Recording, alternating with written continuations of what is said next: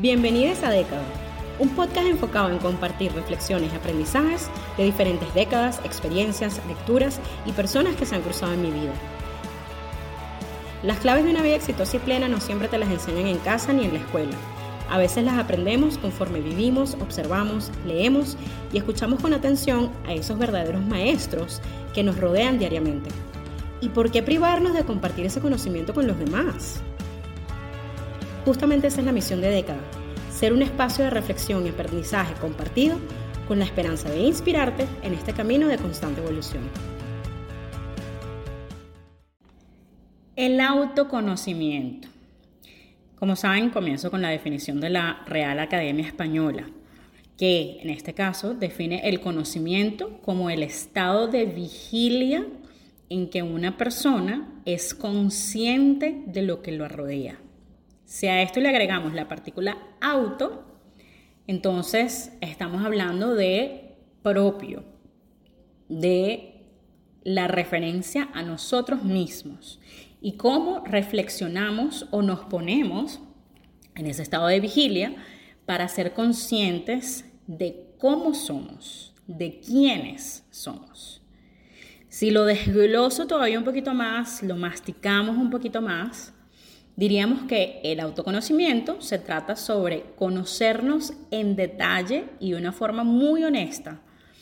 Conocer nuestras emociones, nuestras cualidades, nuestras áreas de mejora, nuestros temores y miedos, los deseos, necesidades, gustos, disgustos, apegos, habilidades, creencias y herencias. En este último episodio de la temporada, las cosas van a ser un poquito diferentes. No solo porque este episodio va a ser más largo de lo normal, sino porque en esta ocasión voy a tener una invitada muy especial. Yo soy testigo de la importancia del autoconocimiento para nuestro desarrollo personal, para saber cómo regular mejor nuestras emociones, para ayudarnos a construir relaciones mucho más efectivas con los demás. Y también para alinearnos con nuestros objetivos de forma que sea mucho más sencillo conseguirlos. Y para ofrecerles una perspectiva que sea un poquito diferente a la mía, hoy quise invitar a una mujer a la que considero una de mis mejores amigas. Su nombre es Helen Rodríguez. Helen es una mujer venezolana, humana, madre, artista plástica, humilde, honrada, olvidadiza, calmada y sobre todo paciente. Helen y yo nos conocimos en el 2001, cuando las dos estudiábamos la carrera de comunicación social en la Universidad Católica de Andrés Bello de Caracas, eh, por lo que ya son casi 20 años juntas, aunque sea a muchos kilómetros de distancia. Helen hoy vive en Argentina y desde allí tuvimos la oportunidad de reunirnos en persona para tener esta conversación en torno al autoconocimiento. Así que hoy los invito a escuchar este diálogo donde Helen y yo hablamos de algunas cosas que hemos aprendido a lo largo de décadas, experiencias, lecturas y personas sobre el autoconocimiento. ¿Quieres que la gente sepa de ti, Helen? Eh, ¿Quién eres? ¿Quién eres? Bueno, primero vamos a decir humana. antes me podía presentar así como qué, he hecho a lo largo de mi vida, pero con este tema de que uno va enfocándose a uno mismo, pues bueno, primero que todo, bueno, un alma dentro de una experiencia humana, vamos a decir. Entonces, bueno, que ha hecho varias cosas, este, la parte de comunicación, por supuesto, la parte de arte, porque estudié antes diseño gráfico y este, la tecnología también siempre está como latente a lo largo de, de mis días, pero principalmente experimentando este, todas estas cosas que día a día van pasando. Súper. Bueno, muy profundo, como pueden ver. Eh, una de las razones por las que yo escogí a Helen eh, como la invitada especial de este episodio para tener esta conversación juntas es porque las dos nos hemos acompañado en ese viaje de autoconocimiento. Eh, cada una en su proceso, cada una en su etapa muy diferente, pero hemos coincidido no solo en, pues, en, la amistad y en, la profesión, sino además en, que de una manera u otra siempre estamos como que coincidimos en, poder encontrar como esas lecturas, esos temas que nos llevan a seguir expandiendo ese, ese conocimiento de nosotras mismas, ¿no? En, cada una de sus áreas. Eh, entonces, creo que hemos aprendido y crecido juntas a través de ello y por eso, por eso quería tenerla para este tema en particular. Y gracias por eso, pues, como, tomarme este eh, en esto que más de una vez hemos hablado, pues hablarlo acá. Sí, exacto. Es como ya dejar de tener esta conversación entre dos y abrirla a el mundo de los oyentes de este podcast para que podamos seguir eh, expandiendo y reflexionando juntos. Pero bueno, entonces, para ti, para mí el, proceso de autoconocimiento diría que comenzó a partir de a partir de, definitivamente a partir de, de, un episodio de salud relacionado con la salud mental, que no voy a comentar detalles ahora porque haré otro episodio relacionado con ese tema y allí explicaré mejor eso, pero un episodio de salud mental que viví y, y que fue como la primera vez que me tuve que enfrentar a la figura que estaba del, en, frente al espejo, ¿no? y, y, no solo la parte externa o exterior, sino la parte interior. Y poder como poner nombre y apellido a todas y cada una de esas cosas que, que soy. ¿No? Ese fue quizás mi primer encuentro real con el autoconocimiento. Y a partir de ahí, claro, me pareció tan interesante como todas las cosas que estaba descubriendo, que, que pues decidí que eso era un proceso continuo de nunca parar. Totalmente. De hecho, cuando dices esto del espejo, wow, me impresiona porque yo lo tuve parecido, pero sí tenía que ver con el espejo totalmente. A mí me pasó cuando migro de allá de Venezuela y me consigo acá como fuera de la zona conocida de confort y sentía como que quién, o sea, ¿quién es esta persona? Así. Y fue mirándome al espejo. Fue así como un momento donde, claro, habían revoluciones, cambios, como que no me hallaba quién era yo, no el entorno, era como que, como si yo, como si lo que yo estaba viendo estaba vacío. Mm.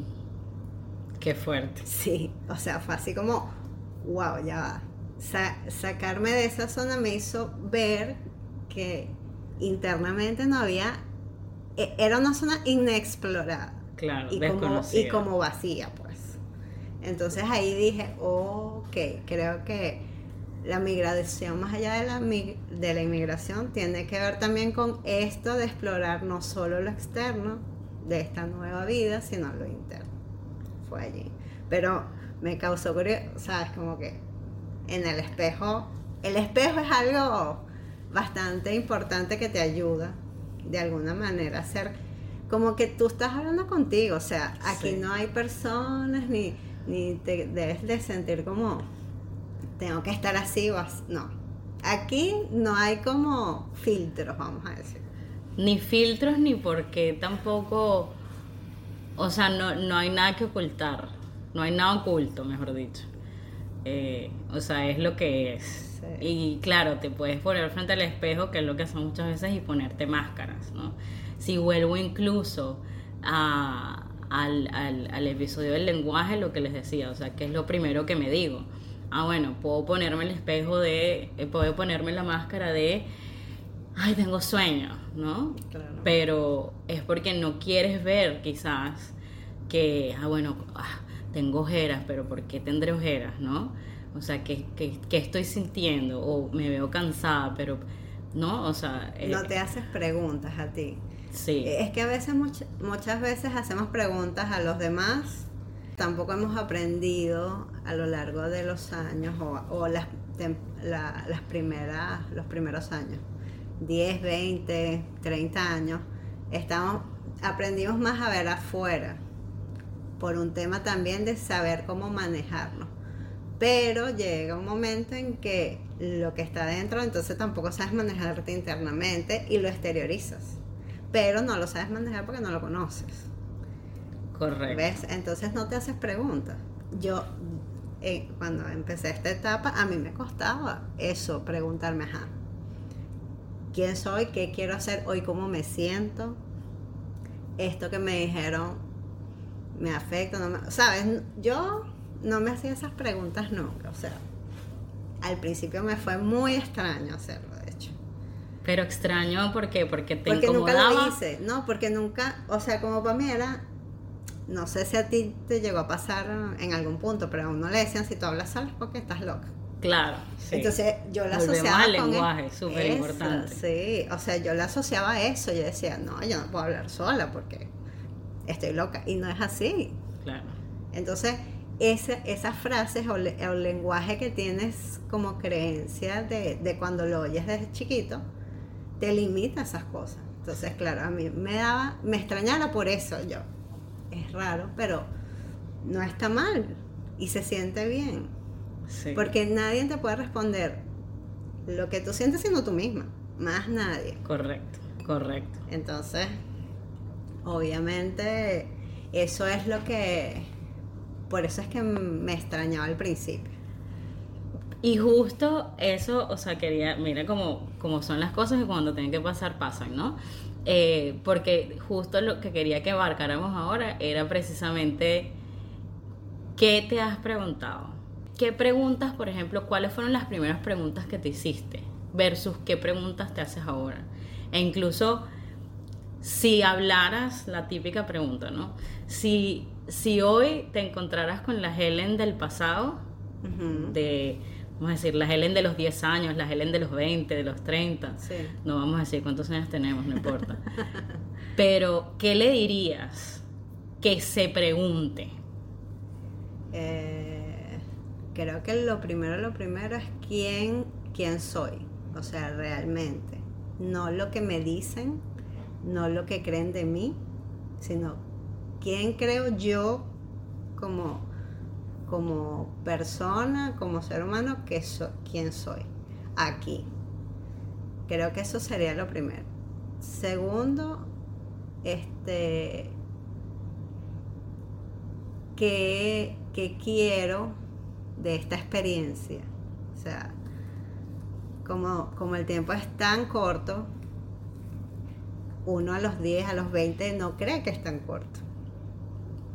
¿Crees que eres o sea, inmortal? inmortal? Total.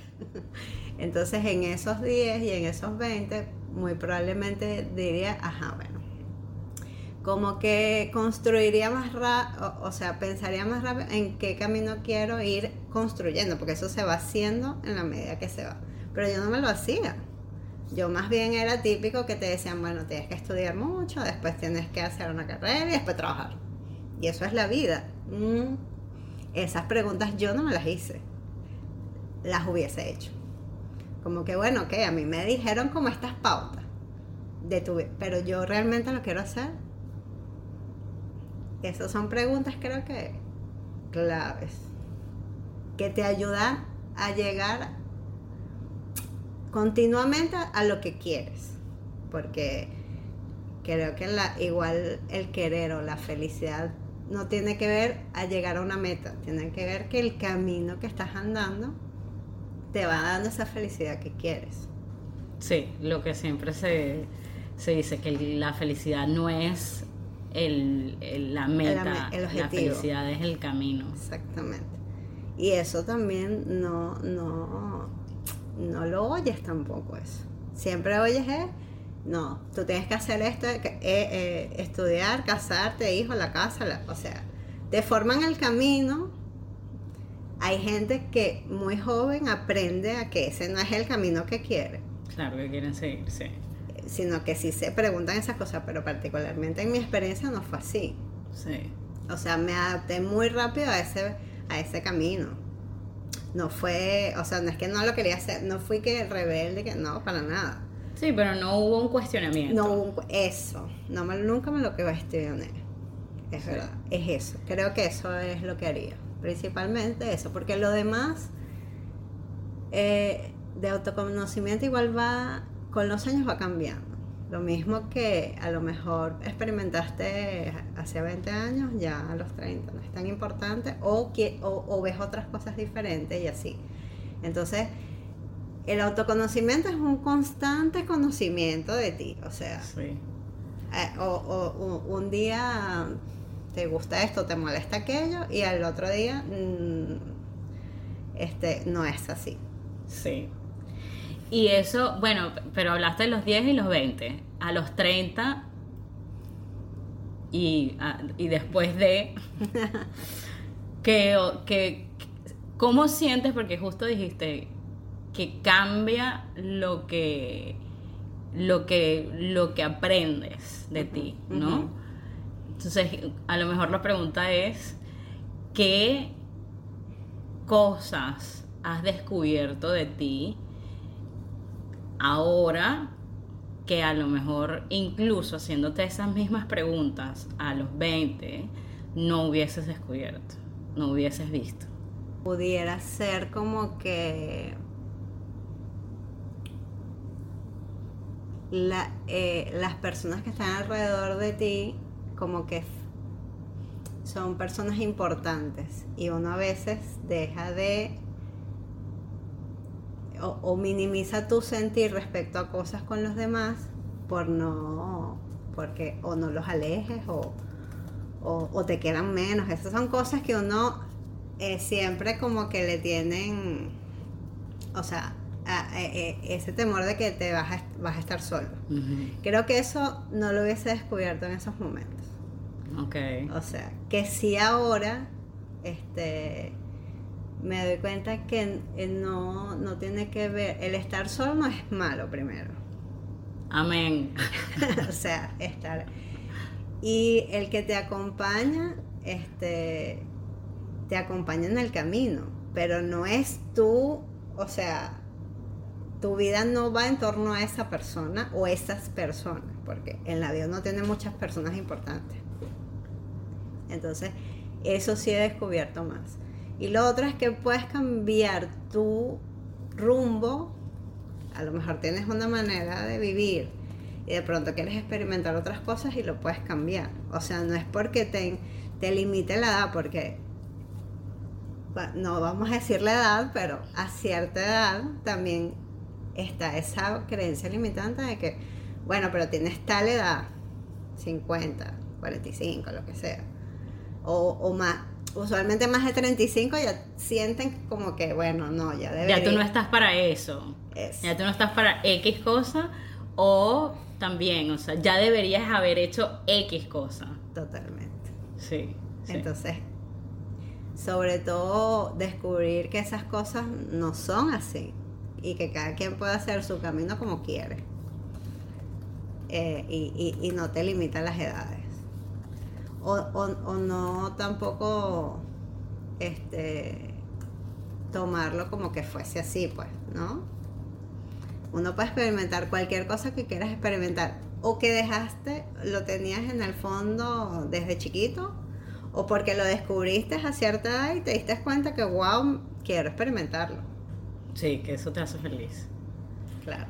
Sí, y parte de también lo que hemos hablado mucho, que, que yo creo que, que también evoluciona y probablemente es, es algo que a edades más tempranas nos va a ser más difícil reconocer, tiene que ver con los dones, los talentos que tenemos, que justo es un poco lo que estás diciendo, y también las cosas que heredamos. Sí. ¿no?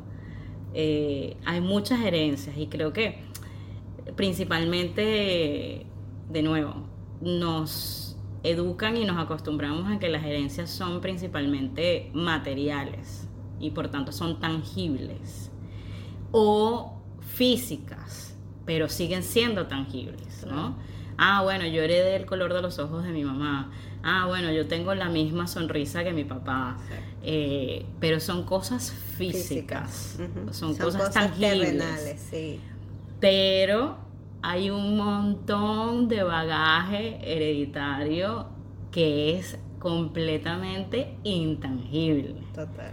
Un sistema, no solo algunas cosas, sistemas de creencias que heredas no solo de tus familiares, sino a su vez esos familiares lo heredaron de los familiares anteriores y así sucesivamente. Sí. Y se vuelve algo normal además.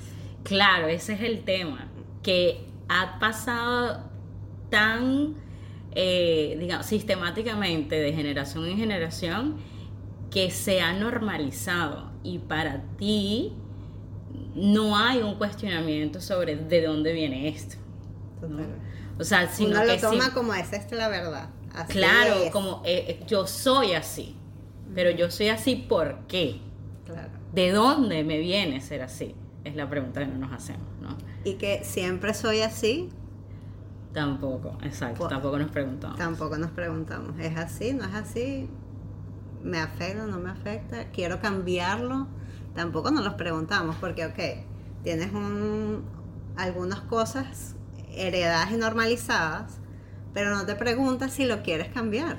Sí. Y crees que si eso va a cambiar, o, o sea, va a ser El fin como... del mundo. Sí, y no es así, pues. Es no, verdad. lo, no, no, no lo preguntamos tampoco. Sí, y lo de los dones también es algo, por ejemplo, en mi caso, es de estas cosas que yo he podido, vamos a decir, aprender viendo a Helen, que por eso me, me interesaba tener esta conversación con ella, porque, de nuevo, yo creo que nosotras en, en cada una, cada quien en su proceso, no necesariamente fue algo que reconocimos en nosotras, pero Helen, que ahora es madre, eh, yo sí puedo ser testigo de cómo ella a través de su propio autoconocimiento es capaz de reconocer los talentos de su hija y ofrecerle una mejor guía para que ella cuestione realmente lo que quiere hacer. Mira, tú tienes un talento para esto, pero, es, o sea, ¿es eso realmente lo que quieres hacer? ¿Cómo, cómo, o sea, cómo se hace eso? Primero con esto de, ah, de auto del autoconocimiento vi que la observación es constante. Siempre es constante. O sea, lo, lo que me gusta, lo que me disgusta, lo que me da igual, vamos a decir. Y a su vez tengo esa observación como madre. Y, y tu hijo de alguna manera te, se, para ellas eh, o para uno también, pues cuando fue hijo, la- los padres son como la verdad absoluta. Y Claro. entonces, para ser eh, padres más conscientes, tienes que auto, ir autoconociéndote, Claro. porque si no repites el patrón. Entonces, claro, en este, en este trabajo constante de autoconocimiento también de alguna manera sé que soy un reflejo para ella. Pero también intento que ella tenga su propio mm, eh, su propia manera y su propio cuestionamiento desde más, más temprana edad. Pues. Obviamente, como toda etapa de niñez, hay cosas que como que ella verá que, ah, bueno, mi mamá me lo hizo, pues, pero yo, yo voy hablando, hablando, hablando, y eso está también, eso va también al inconsciente. Claro, va plantando una semilla. Va plantando una semilla como a nosotros nos lo plantaron. Sí. Entonces, intento que ella desde pequeña pueda forjar su camino este, acompañada, más que impuesto, Claro. que sea acompañado. Ah, bueno, ¿qué sientes con esto? ¿Te parece que te sientes bien con esto? Pero que ella se lo pregunte, yo no se lo respondo. Entonces, y, y sigue, y, y entonces tienes el observa, tu observación constante a ti y una observación constante como padre y como alrededor. Al final eres observador externo e interno. Y eso es un constante. Sí. El ejemplo específico que, que hay muchos, pero que a mí me viene, que a mí me marcó quizás, fue, eh, y, y, vamos a echar la película hacia atrás, o sea, Analía desde pequeña, demostrando ciertas habilidades, un sistema educativo, además, en Venezuela, que, que en general alrededor del mundo, y Helen y yo lo hemos hablado mucho, ese sistema educativo, por mucho que la tecnología, que la humanidad ha evolucionado y ha cambiado, el sistema educativo en cualquier país, sea a, y a cualquier nivel, sea preescolar, primaria, secundaria, la universidad, no ha cambiado, no ha evolucionado a la par de la humanidad y la tecnología. Y no estamos hablando de que, ah, bueno, pero sí, ahora se usan computadoras en vez de cuadernos. No, no se trata de eso. Pero bueno, unas habilidades, un sistema educativo, un cambio de país y de vida y de cultura y la oportunidad de entonces ofrecerle una oportunidad, o sea, ofrecerle una alternativa educacional diferente a la liga. Eh, sí, otra vivencia, experimentar una manera de, de educación puede ser a lo mejor se pueden parecer, pero a la vez tienen otros vertientes. Sobre todo aquí la parte artística es bastante desarrollada y por eso una de las cuestiones por las que elegimos fue esa. Y este presentarle esa oportunidad a ella por, a lo largo del tiempo. Hoy en día tú, tú ni siquiera sabes si, si esta, este hijo va a querer por ejemplo, ir a la universidad. Sabes que va a ir obligatoriamente al sistema secundario y lo va a finalizar porque lo necesitas como aval. Ahora, hay otras cosas adicionales en las cuales si, si tú observas a tu hijo, puedes ir, él lo puede ir desarrollando. Que en este caso con Analia es eh, eh, lo que es eh, música, lo que es el arte, lo que el arte más hacia, hacia la lo que es música, expresión. baila, expresión corporal. Exacto. Porque no tanto la otra. Y también, pero ya uno va viendo esas cosas que ellos no están conscientes aún.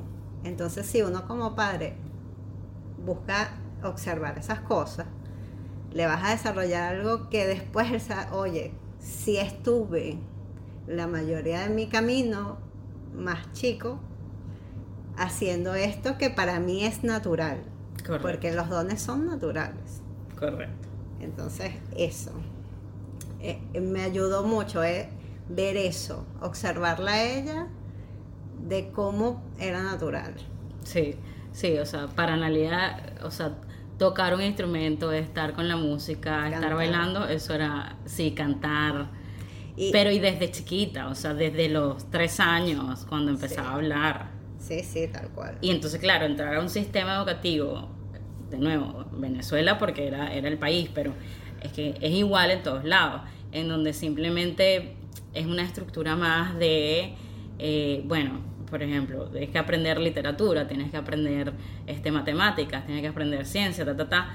Al final sí, es una buena base y es una base importante, pero no hay el espacio suficiente para nutrir esa habilidad. Y que si tú como padre no la buscas, no va a estar. O sea, Correcto. Entonces así sacrifiques horas, porque a veces hay bebés que le cuesta, no voy a juzgar eso, pero eh, cuesta ese espacio, porque ese espacio es para el niño y para el padre porque lo tienes que hacer, el niño no lo puede hacer solo. Claro, no puede ir solo. Exacto. sí, sí, sí. Entonces tú también te comprometes a llevarlo de la mano a ese, a ese camino que en en los primeros años es como que, ay, eh, voy a aprender esto así como... Y después suele ser ese camino en el que realmente ven que es natural en ellos. Entonces, bueno, un poco el autoconocimiento te ayuda a decir, bueno, estas personas importantes para mí, sobre todo los hijos, porque uno, uno le hereda cosas, así como tú dices, tangibles e intangibles, está eso también. Claro, y otra de las cosas súper importantes que, que, ya lo, has mencionado un par de veces, es justamente los patrones. Son esos patrones que heredan, que heredamos. Eh, yo, por ejemplo, hay muchos patrones que y que a lo largo de los años justamente con ese autoconocimiento continuo voy descubriendo que hay como nuevos niveles de ese patrón.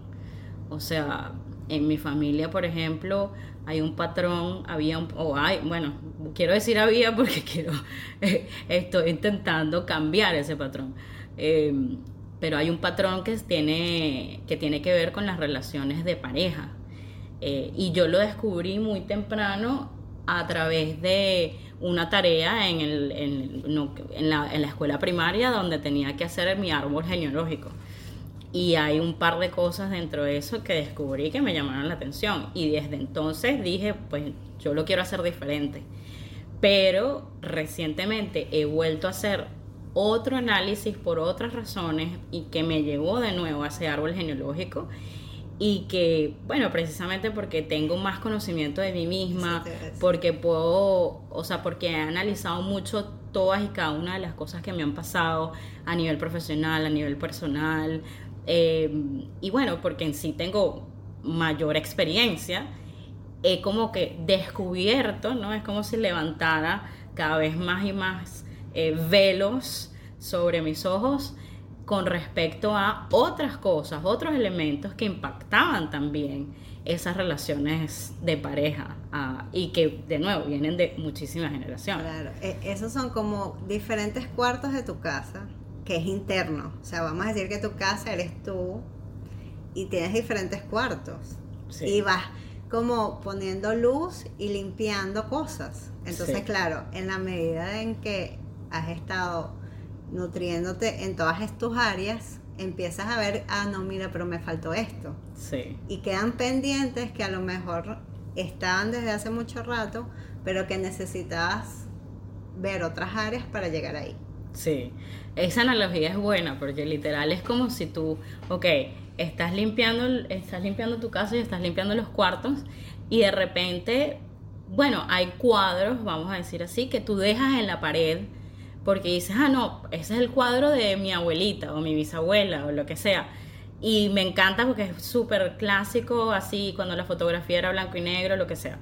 Pero no te preguntas, pero ¿y por qué está ese cuadro ahí? ¿Y por qué está ella y en esa forma y vestida así? Eso te lo preguntas después que dice ya va, pero ese cuadro no está ahí por coincidencia o por mera casualidad ese cuadro está ahí para que yo me dé cuenta de algo. Y entonces te empiezas a preguntar, ¿no? Claro. Eh, ¿Por qué? ¿Qué significa ese cuadro en ese lugar? Y, por, o sea, y para mí, ¿no? ¿Qué me dejó? ¿Por qué me lo dejaron ahí? Claro. ¿no? Eh, así que, bueno, súper interesante. Es una constante, sí. Es una constante búsqueda interna y de eh, responderte esas cosas que dices.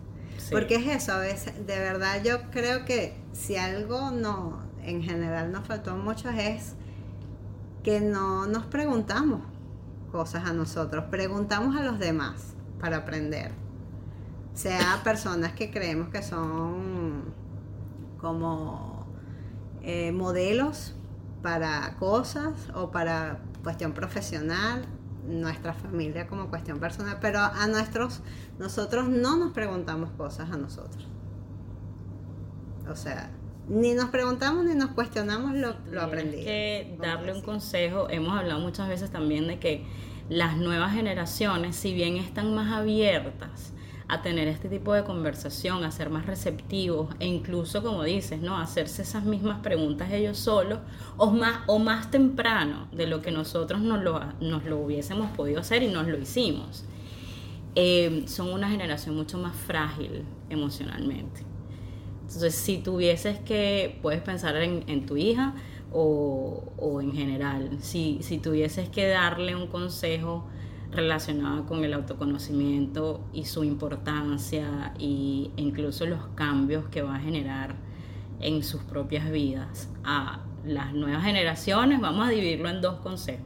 Uno para las nuevas generaciones y otro, eh, nuevas generaciones son todos los que son más jóvenes que nosotros. y para nuestra generación y los de atrás, o sea, los incluso que son mayores a a vamos a decir, menores que nosotros, y, este, validarse a sí mismos, no pensando que tienen que ser validados por otros. Lo que sientan, porque mucho de esto del autoconocimiento tiene que ver que a veces nuestras emociones las limitamos. Y las emociones nos ayudan a ver qué, qué- qué nos pasa con alguna cosa u otra. Entonces, la validación tiene que ver, esa emoción es tuya. Entonces, piénsala, reflexiónala y, no, nadie te la tiene que validar. Porque uno cuando es joven siempre busca la validación externa. Entonces, creer más en ti y en lo que sientes, porque es ese sentir y ese instinto interno te guía a lo que quieres, porque al final cada uno tiene lo que quiere. O sea, el de afuera te va a validar desde lo que esa persona quiere. Y no va, nunca va a poder ver, porque no está dentro de ti, que está bien para ti que no. Entonces creer en eso. Y de hecho ellos con las redes aún más, más que nosotras, que, que no, nas- no nacimos ni nos desarrollamos en el mundo tecnológico e internet, más todavía buscan cuest- eh, como validarse afuera y no es así. O sea, tienes que validarte primero dentro y ser tú. Ser tú y no sentirte mal por eso. Creo que eso sería lo principal, creer en ti y en tu instinto a pesar de lo que afuera se diga o te digan. Porque eso siempre va a estar. El, el quien te diga cosas, siempre va a haber alguien que te quiere decir algo. Para las generaciones posteriores a, a la de nosotras, este, no sentirse eh, anteriores. O bueno, más grandes Mayores. que nosotros. no sentirse culpables de lo que no hicieron o de lo que no aprendieron antes. Siempre puedes hacer lo que tú, lo que añoraste o lo- y, y con respecto a los que tienen hijos y todas esas cosas, no sentir que porque no hice esto con mi hijo, no, porque a veces somos inconscientes en muchas cosas porque no nos los validamos. No nos, ese autoconocimiento no llegó o llegó porque para cada quien como que llega en momentos diferentes, sobre todo cuando no fue aprendido. Que eso es lo que, por ejemplo, en mi caso particular intento hacer con mi hija. Conmigo nunca hablaron de esa manera y por eso no lo aprendí antes. Entonces, con los que seguramente tienen más o menos la experiencia de nosotras, de que todo lo de afuera está bien, todo lo que mi familia hacía estaba bien, este, no sentirse culpables con que hay cosas que no aprendieron sus hijos y no sentir que no pueden hacer nada ahora. No, o sea, ahora es cuando, cuando estás consciente, vas a ver el mundo desde otra perspectiva. Y, no te va a limitar la edad, no te va a limitar eh, esas cosas. Siempre que estés siempre volviendo al interno y, y que no, no voy a decir que es fácil, el autoconocimiento no es fácil porque hay zonas oscuras en ti que eh, no, a lo mejor ni sabías que estaban y hay zonas que también siempre estuvieron ahí y tú no las tomaste en cuenta. Pero es un trabajo que vale la pena total y absolutamente. Porque tu camino es más consciente desde ese momento que piensas que lo puedes hacer en adelante. Eh, eh, es más vivida la experiencia humana en ese sentido. ¿Ves?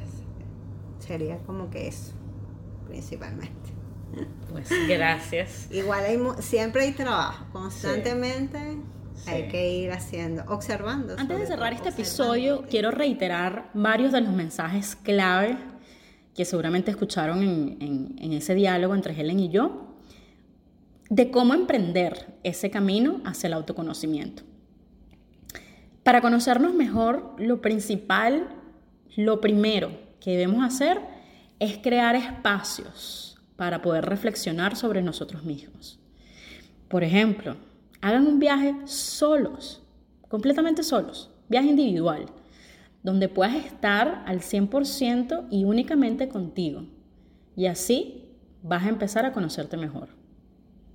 También puedes escribir o grabar audios describiendo quién eres, pero no tus roles o tus orígenes, sino quién eres tú, cuáles son tus aptitudes, tus virtudes, tus gustos, tus creencias, esas cosas que heredaste de la familia o de la cultura, las cosas que te animan, las cosas que te desaniman, las que te ayudan a manejar mejor tus emociones, las que exacerban tus emociones, las cosas que te sacan de quicio, en fin.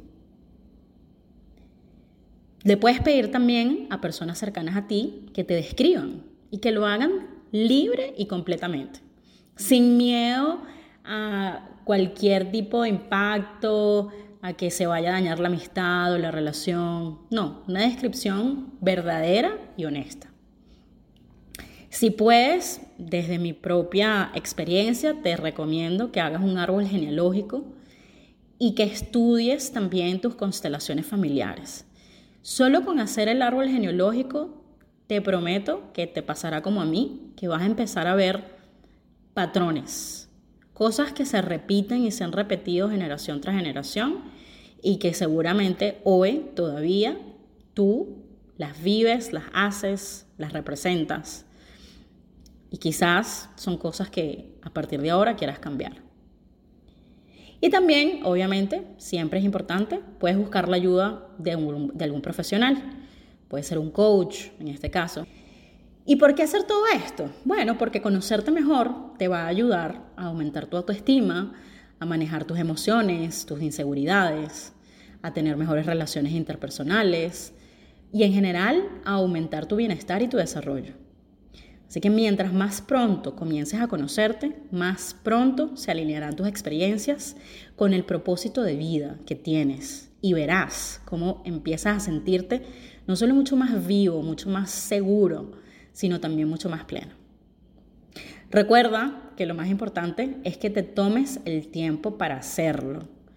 Esto no se trata de una carrera, esto es un proceso de incluso años, así que no te apresures ni esperes comprender todas las cosas de la noche a la mañana. Y ahora sí voy a cerrar leyéndoles este mensaje del periodista y escritor cubano Ismael Cala, quien dice, el autoconocimiento no es solo tener conciencia de la luz que nos ilumina, sino de la oscuridad que puede opacarte. El autoconocimiento es la clave para nuestro bienestar. Saber quién eres te ayuda a definir lo que quieres en tu vida para encontrar las vías más idóneas de alcanzarlo.